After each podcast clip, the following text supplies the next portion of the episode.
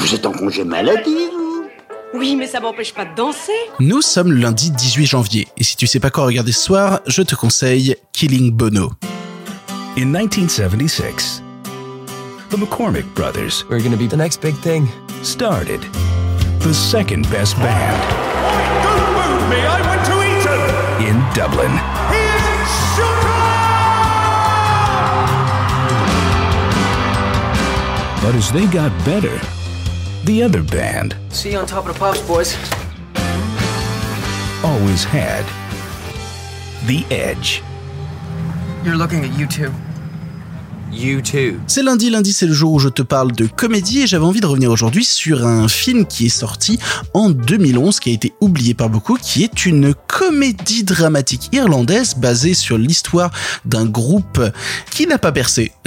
Disons d'un groupe qui n'a pas percé face à un groupe beaucoup plus connu qui s'appelle U2. Je vais pas refaire tout l'historique du groupe U2, je pense que t'as déjà entendu parler de ce groupe, t'as peut-être entendu parler de ce groupe par ton grand frère, par ton père, par ta grande sœur, par ta mère, par plein de gens qui aiment U2 personnellement j'aime beaucoup U2 et j'aime beaucoup la musique de Bono et, de tout ce qu'il y a autour. Sauf qu'à l'époque où, où U2 s'est créé, à l'époque où, le groupe s'est formé, à l'époque bah, ils étaient au, lycée, et ben il y a un autre groupe qui s'appelait Shook Up dans le même lycée qui a essayé de percer et ça n'a pas marché jusqu'à ce qu'ils se rendent compte mine de rien que s'ils perçaient pas c'était à cause de Bono et de U2. À cause, à cause c'est un petit peu facile de dire ça comme ça mais disons que plus plus plus plus plus leur histoire avançait, plus ils se rendaient compte que merde chaque fois que nous on, on fait trois pas en arrière, eux ils font trois pas en avant, on a tout pour marcher mais on n'y arrive pas. Basé sur une œuvre autobiographique écrite par Neil McCormick qui s'appelle Killing Bono, I Was Bono Doppelganger et qui donc Neil McCormick était un camarade de classe de Bono hein, pour la pour la petite histoire. Le film va suivre deux personnages donc Neil McCormick et son jeune frère qui avec leur groupe Shook Up vont essayer de percer tandis que euh, U2 devient un groupe immense immense et immense et que eux galèrent galèrent et galèrent encore. Ce que j'aime beaucoup déjà c'est qu'on a des, des comédiens britanniques et irlandais que qu'on voit beaucoup aujourd'hui enfin qu'on a vu beaucoup même pendant cette décennie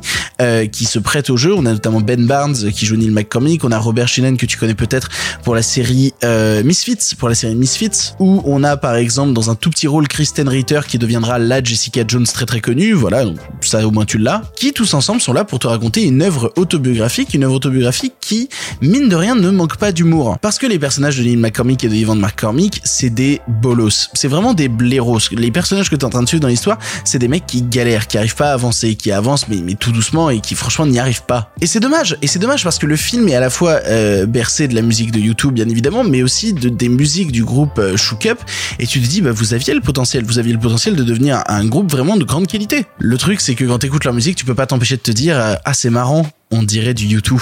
Sauf que YouTube ça existait déjà raté, raté, raté, raté, raté. Ce qui me rend un peu triste, c'est que bah, malgré le, le, le, fait que, que U2 est un groupe ultra connu, qui a, qui a, énormément de fans à travers le monde, le film a eu une distribution assez minime, assez minime, si bien que même en France à l'époque, il a pas fait tant d'entrées que ça, et pourtant bah, c'est une petite comédie vraiment très sympathique, qui n'est pas faite en plus que pour les fans de U2, t'es pas obligé d'être un fan hardcore de U2 pour regarder Killing Bono et apprécier le film. Non, je pense que c'est un film qui est capable de parler à, peu près à tout le monde parce que c'est une histoire qui, qui est assez commune et qui utilise des thématiques qu'on a sûrement tous expérimenté à un moment ou un autre. Le fait d'avancer, d'avancer doucement, d'avancer peut-être pas aussi vite professionnellement que ce qu'on aimerait et de voir qu'autour de nous, des gens avancent plus vite.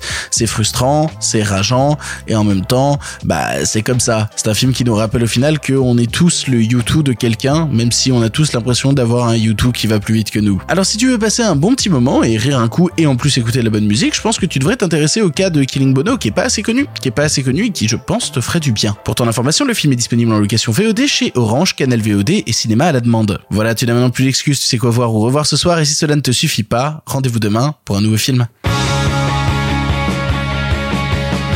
The truish story of two brothers I could have been in orbit with the best band in the world.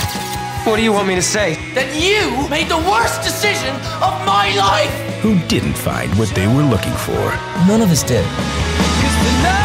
I'm telling people they're the next you too. Only better looking. And gay. Ben Barnes, Robert Sheehan, killing Bono. You're the soul. I mean, is he taking the piss now or what? He still hasn't found what he's looking for. He has got everything he ever wanted.